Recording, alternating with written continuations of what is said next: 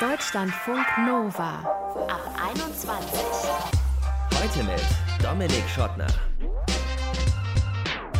Hey, schön, dass ihr dabei seid. Ich hatte mal eine Zeit lang einen Job hier bei Deutschlandfunk Nova. Da musste ich um halb drei Uhr nachts aufstehen, weil um vier Uhr meine Schicht begonnen hat. Das war natürlich hart, aber deswegen okay, weil um elf hatte ich schon Schluss und hatte den ganzen Tag frei danach. Aber das Problem war, sonst hatte halt keiner frei. Nachts arbeiten hat so Tücken, hat aber auch Vorteile. Über beides wollen wir in diesem Ab 21 Podcast reden. Zum Beispiel mit Julian. Der hat nachts in einem Burgerladen und einer Diskothek gearbeitet und hat dann so nach ein paar Wochen an sich bemerkt, shit, ich trinke mehr, wenn ich nachts arbeite, weil... Man lebt halt komplett gegen den Takt der meisten anderen Menschen. Wird er uns gleich mehr dazu erzählen. Die Leute, die bei Julian sich einen Burger ziehen, waren vielleicht vorher bei Annie. Sie ist als DJ unterwegs unter dem Namen Annie O. Unter anderem im Berliner Club KitKat. Der hat zwar auch tagsüber offen, aber Anni als DJ ist vor allem eben nachts am Start. Und wie sich das anfühlt, wenn man da in so einem fensterlosen Raum die ganze Zeit ist und welche Auswirkungen das auf ihren Biorhythmus hat, das kann sie uns jetzt erzählen. Hi Anni. Hallöchen, hi.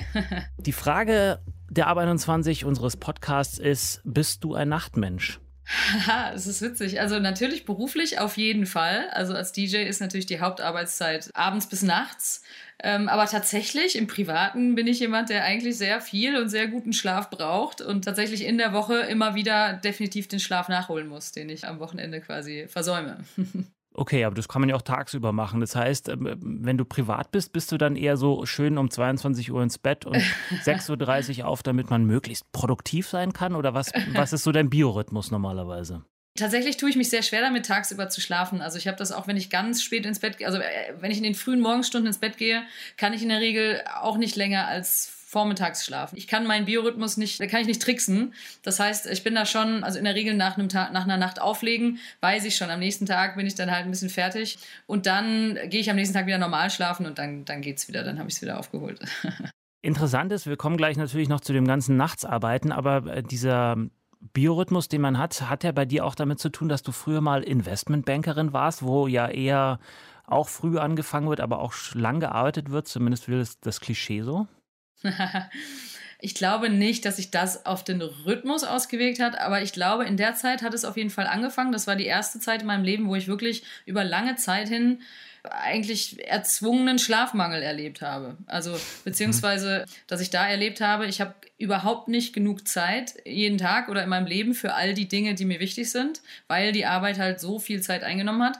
Aber natürlich habe ich all die anderen Sachen dann trotzdem gemacht, also ne, privat, was ich Sport und und äh, Freunde getroffen und von daher hat es dann an Schlaf gemangelt und dadurch habe ich, glaube ich, in der Zeit das hat sich ein bisschen eingeprägt, indem dass ich wirklich so ein bisschen, wie soll ich sagen, so ein bisschen panisch und neurotisch werde, wenn ich schon weiß, dass ich über die nächsten vielen Tage wenig Schlaf bekomme. Ich kann da unglaublich schlecht mit umgehen. Also ich bin wirklich ein Mensch, der sehr schlecht auf Schlafmangel funktioniert. Und ich glaube, das hat damals so ein bisschen, das hat das so ein bisschen ausgelöst so ein bisschen die Panik davor, sage ich mal.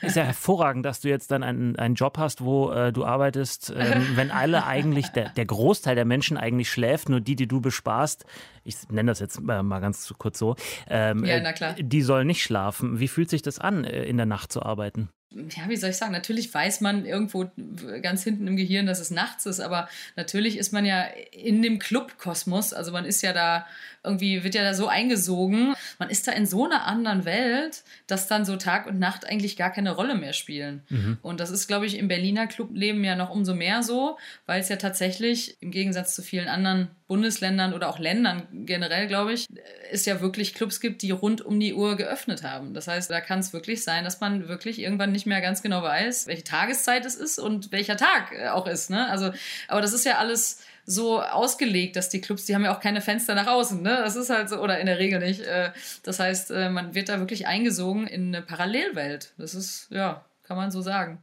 Und wann ist dein Lieblingsslot? Wann legst du am liebsten auf? Ja, ich würde sagen, die meisten Clubs fangen so gegen 23 oder 0 Uhr an. Also dann ist so die, Ich finde, die beste Zeit ist so zwischen zwei und fünf oder so, würde ich sagen. Mhm. Weil dann ist man noch ein bisschen fitter, man hat auch noch selber was dann von der Nacht. Aber wenn man jetzt unbedingt am nächsten Tag was Wichtiges vorhat, kann man dann auch noch in Anführungszeichen irgendwie ein bisschen früher ins Bett gehen.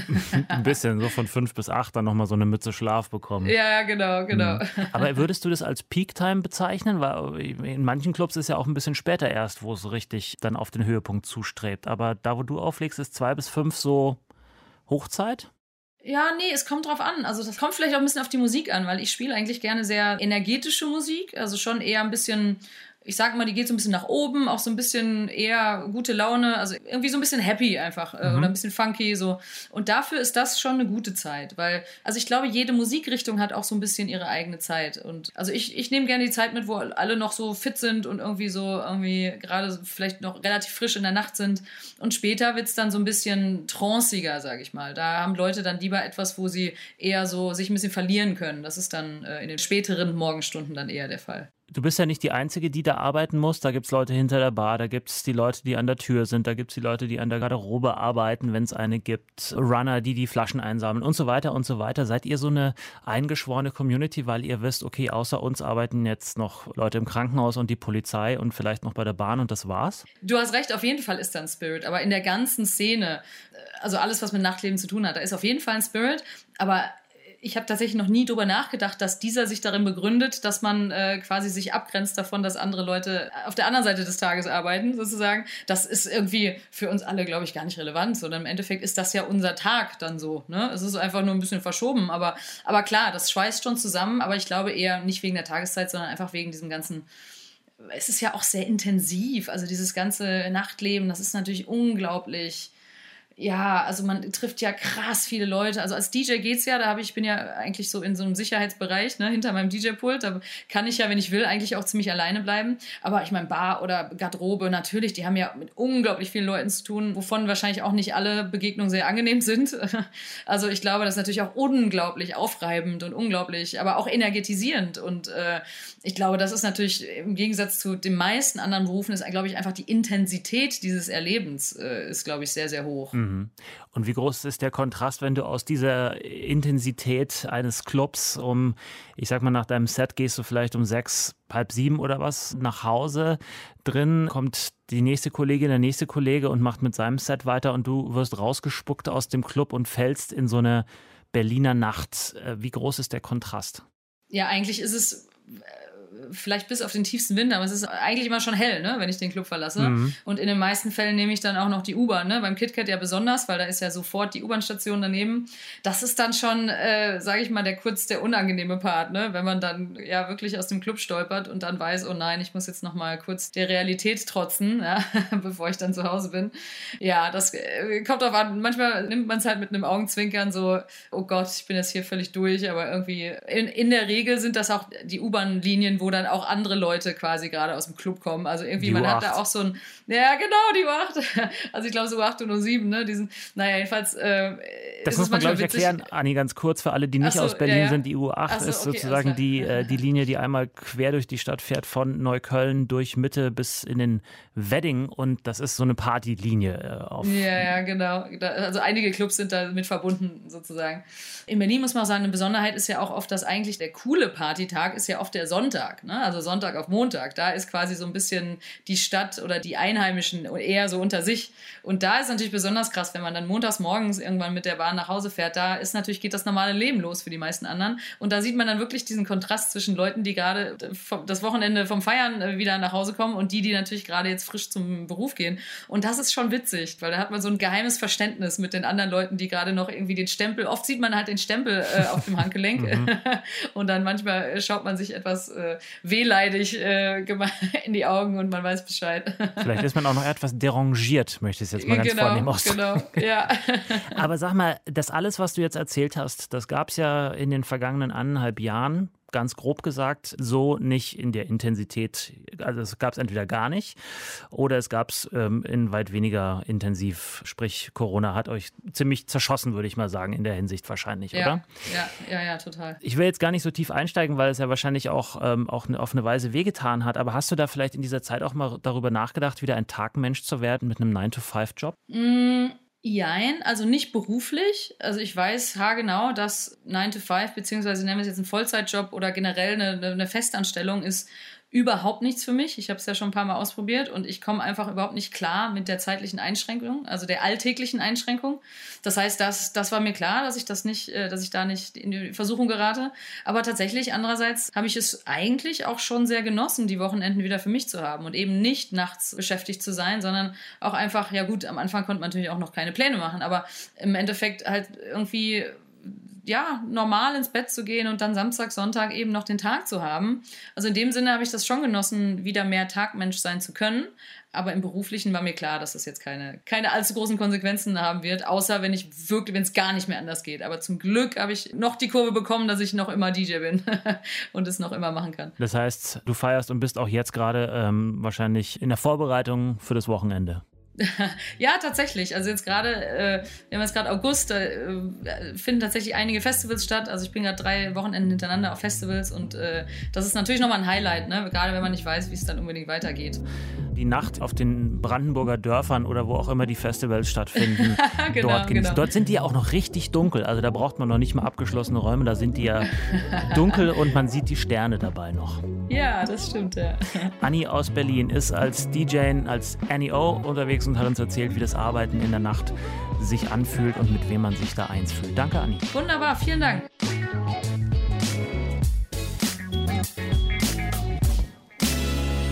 Deutschlandfunk Nova. Ihr habt einen richtig guten Abend gehabt, seid vielleicht im Club gewesen, habt so vielleicht ein Bier getrunken oder zwei oder drei Cocktail, whatever, so ganz leichten einen Sitzen und auf Nachhauseweg überkommt euch so ein kleiner Hunger. Was gibt's da? Burger, Döner, irgendwas anderes Fettiges. Kennt ihr vielleicht die Situation? Und ohne Leute wie Julian, der im Ruhrgebiet zu Hause ist, wäre so ein Heimweg dann ein ziemlich trostloser, weil Julian ist der Typ, der euch im Laden den Burger verkauft, zumindest verkauft hat. Was er dort erlebt hat und wie sich sein Leben während des Burgerjobs verändert hat, kann er uns jetzt selbst erzählen. Hallo Julian. Hallo. Du bist ein Nachtmensch oder bist du eigentlich eher äh, ein Tagmensch? Grundsätzlich war ich eigentlich schon immer ein Nachtmensch und bin es auch heute noch, aber ich versuche das so gut wie möglich in einen normalen Tagesrhythmus einzubringen. Mhm. Und wie kam es dann dazu, dass du dir einen Job in der Burgerbude gesucht hast, nachts? Ja, einerseits nun mal wirklich, weil ich äh, schon immer Nachtmensch war, weil ich auch wirklich sehr lange sehr viel Probleme hatte, früh aufzustehen. Und da bietet es sich einfach an, ja, Nachtjob zu machen. Und ich habe auch eh schon immer in unserer Ausgehmeile so gerne Zeit verbracht. So na, natürlich privat, ne, klar. Aber da kommt man dann auch ab und zu mal mit den Leuten, die da arbeiten, ins Gespräch. Und so bin ich dann auch tatsächlich in diesen Job hineingeraten. Mhm. Was waren so deine Arbeitszeiten? Die Arbeitszeiten waren regelmäßig von 17 bis 2 Uhr morgens, am Wochenende dann halt auch mal bis 5, 6, je nachdem, wie lange noch Kundschaft kam. Okay, 17 bis 2 Uhr ist ja noch ähm, ganz human. Das erinnert mich so ein bisschen an meine Arbeitszeiten hier. Ich fange 16 Uhr an und bin um 12 hier raus. Bisschen früher als du. Aber was lernt man da für Leute kennen? Gerade wenn man auf so einer Ausgehmeile arbeitet. Ja, natürlich am meisten die Ausgehenden, das ist ganz klar. Aber ähm, das, was ich am meisten so daraus mitgenommen habe, waren vor allem die Leute, die da gearbeitet und ja fast schon auch nur gelebt haben. Also diejenigen, die in der ganzen Gastroszene gearbeitet haben und ja bis, bis 6 Uhr morgens noch irgendwie die Stadt bevölkert haben, zumindest ein kleines bisschen, weil sie ihren Tag auch noch nicht zu Ende bringen wollten und auch ein bisschen Freizeit, glaube ich, noch äh, draußen genießen wollten. Ja, aber kannst du für alle Leute, die jetzt, ähm, ich würde ja sogar so weit gehen zu sagen, dass 95 Prozent der Menschen das nicht so aus äh, regelmäßigem Erleben kennen, wie es da ist, entweder nachts zu arbeiten oder nachts unterwegs zu sein, weil ich glaube, die meisten Leute schlafen eigentlich äh, irgendwo zwischen 22 und 6 Uhr morgens. Beschreib mal, was macht es aus, sozusagen immer im Neonlicht zu stehen, um es mal bildlich zu fassen? Einerseits finde ich eine gewisse Ruhe, weil die Stadt einfach weniger lebhaft ist, außer jetzt natürlich am Wochenende, das ist ganz klar. Aber so unter der Woche ist es sehr viel ruhiger, sind ja fast schon immer die gleichen Menschen, die man sieht, die einem da begegnen. Die meisten eben, die da noch arbeiten oder gerade auf dem Weg nach Hause sind, einige, die die Woche zum Wochenende erklärt haben und wieder andere, die dann natürlich auch gar keinen Ort haben, wo sie sonst hingehen können, außer der Innenstadt. Mhm, okay. Und ähm, jetzt, wenn das immer die gleichen waren, was waren das für immer gleiche, die da zu euch gekommen sind? Leute, die auch Nachtschicht hatten und dann noch bei euch auf dem Absacker vorbeikamen oder Leute, die in ihrer Freizeit einfach bei euch abgehangen haben? Ähm, tatsächlich, also je später es wurde, desto mehr waren es dann die Kolleginnen und Kollegen, die vorbeigekommen sind. Den Absacker haben sie ironischerweise dann in der Kneipe eingenommen, die auch meinem Chef aus dem Burgerladen gehört hat. Da bin ich dann auch ab und zu nach Feierabend mal gegangen und da, wenn der Zug einfach nicht kam, was auch leider mal vorgekommen ist, um drei Uhr morgens, dann war das auch ein schöner Ort, um da zu sein. Inwiefern hat sich dein Lebensrhythmus verändert durch diese Arbeit? Natürlich total. Also es ist vor allem so, so ging es mir jedenfalls, dass durch das späte ins Bett gehen, man ist ja dann erst um 3 Uhr, 4 Uhr, 5 Uhr zu Hause und Gott weiß, wann man dann erst schlafen kann, wenn man das eine Weile lang macht. Man lebt halt komplett gegen den Takt der meisten anderen Menschen. Da hat man kaum noch Zeit, sich mit seinen Freunden zu treffen, weil die halt in der Regel dann frei haben, wenn man selber arbeitet oder schlafen, wenn man gerade frei hat. Ja, aber das klingt fast ein bisschen traurig, wenn ich ehrlich bin, weil äh, so Freunde treffen ist ja durchaus eine Sache, die wichtig ist, oder? Absolut. Nicht umsonst bin ich äh, dann nach einer Weile, so in etwa einem halben Jahr, da auch wieder rausgegangen. Weil ich habe das so auch erlebt. Die meisten Leute, die dort gearbeitet haben, die hatten nur die Arbeitskollegen und niemand anderen. Also das war eine, eine wirklich eingeschworene Gemeinschaft. Aber das waren auch die einzigen Menschen, mit denen die jeweils richtig Zeit verbringen konnten, weil das die einzigen waren, die den gleichen Rhythmus geteilt haben. Und am Ende habe ich halt auch gesehen, dass nicht wenige da wahrscheinlich auch wegen der Nähe dazu irgendwo im Alkohol gelandet sind. Mhm. Hast du selber bei dir da auch was ähm, bemerkt? Absolut. Also ich habe wirklich gespürt, dass es normaler wurde, regelmäßiger und irgendwann auch häufiger zu trinken, weil das dann auch in dem Falle eine entsprechende, ja, fast schon Clique von Gastroarbeitenden war, weil es ja auch irgendwie jeden Tag an der Quelle sich begibt. War das so ein, so ein bisschen als, auch als Entschädigung dafür, dass man eben so lang und spät gearbeitet hat? Man gönnt sich jetzt dann mal was so in der Art? Im Nachhinein war es das auf jeden Fall. Und dann auch als Entschädigung in Anführungsstrichen dafür, dass man kein richtiges Wochenende hat, dass das Wochenende die stressigste Zeit der Woche ist. Ja, das war ja nicht dein erster Job im Nachtleben. Du hast ja auch äh, drei Jahre mal in einer, in einer Diskothek gearbeitet, am Wochenende als Runner hinter der Bar und als Lichttechniker. Was war in beiden Jobs in der Nacht äh, so das Erlebnis, an das du dich am ehesten erinnerst? Die verrücktesten Dinge sind mir natürlich in der Diskothek passiert, wo dann teilweise vom Diskothekeninhaber da irgendwelche ganz und gar nicht legalen Substanzen konsumiert wurden, nur um danach mit dem Jägermeister auf die Tanzfläche zu gehen. Das ist schon ein bisschen verrückt gewesen. Ansonsten war das Verrückteste für mich vor allem das totale Verschieben der Zeit. Also, dass es irgendwann gar nicht mal so extrem war, dass um 12 Uhr mittags der Abend vorbei war und man da von dem Arbeitskollegen nach Hause fährt mit der Bahn, weil man dann noch bis zum Mittag gezecht hat. Mhm. Hast du dich so ein Stück weit außerhalb der Gesellschaft gefühlt in, in diesen Monaten, Wochen? Im Nachhinein absolut, wenn man da drin ist, und das war das erste Mal, dass ich da drin äh, in diese Welt der Gastronomie und des Nachtarbeitens gekommen bin, dann ist es eher so, dass man da gar nicht den Kopf zu hatte. Ich hatte nicht den Kopf dazu, weil ich auch gar nicht wach genug war irgendwann. Und man fühlt sich mehr so, als ob man in einen ganz anderen Mikrokosmos reingeworfen wird von dem anderen Rest, da spürt man gar nichts mehr. Und man hat dann auch irgendwie am Anfang noch gar nicht die, die Ressourcen im Kopf dazu gehabt, darüber nachzudenken, wovon man ausgegrenzt ist, weil man so sehr von ja, der Nacht eingeschlossen wurde. Hm. Jetzt hast du ja schon äh, gesagt, dass du diesen Job eben nicht mehr hast. Wie ist denn jetzt dein Verhältnis zur Nacht? Das Verhältnis zur Nacht ist auf jeden Fall ein Schönes immer noch. Es ist besonders schön, dass ich da nicht mehr mit der Arbeit dran gehen muss. Es ist aber auch eins äh, von Demut, weil ich jetzt wirklich weiß, wie sehr ich die Nacht genießen kann, wenn, wenn sie mir frei steht. Wie, wie äh, schön es auch ist, ja, auch mal bedient zu werden. Doch, das ist, aber, aber eben auch den Respekt dann äh, dem Personal entgegenzubringen, die sich die Nächte um die Ohren schlagen, damit wir eine gute Zeit haben können. Mhm. Ich dachte, du sagst jetzt auch mal zu schlafen. Geschlafen habe ich genug, nur leider hat währenddessen die Sonne geschienen. Ach so, ja, okay. Ähm, äh, aber schläfst du auch mal in der Nacht oder bist du wirklich so, dass du, dass du auch jetzt, wo du da nicht mehr arbeitest, äh, bis fünf, sechs morgens irgendwie wach bist und dann erst pennen gehst? Hm, das ist eine schlechte Angewohnheit von vor ein paar Jahren, die ich abgelegt habe. Ich schätze, das hat auch viel mit nicht ganz so gesundem Medienkonsum zu tun, worüber man da so gar nicht nachgedacht hat. Inzwischen schlafe ich schon dann, wenn es meinem Körper gut tut. Aber eine lange und tiefe Nacht, die nehme ich immer noch mit, wenn sie sich anbietet sagt Julian aus dem Ruhrgebiet. Hat in einem Burgerladen gearbeitet, nachts und hat uns erzählt, wie sich das angefühlt hat, so ein bisschen außerhalb der Gesellschaft sich zu bewegen. Ich danke dir, Julian. Gerne doch. Und das war der Ab 21 Podcast. Partyleben, so fühlt es sich an, nachts zu arbeiten. Habt ihr auch Anekdoten dazu? Gerne her damit. Mail at deutschlandfunknova.de oder per WhatsApp 0160 9136 0852.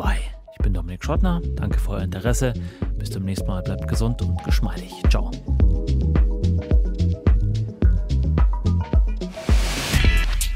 Deutschlandfunk Nova. Ab 21. 21. Montags bis freitags ab 21 Uhr und auf deutschlandfunknova.de.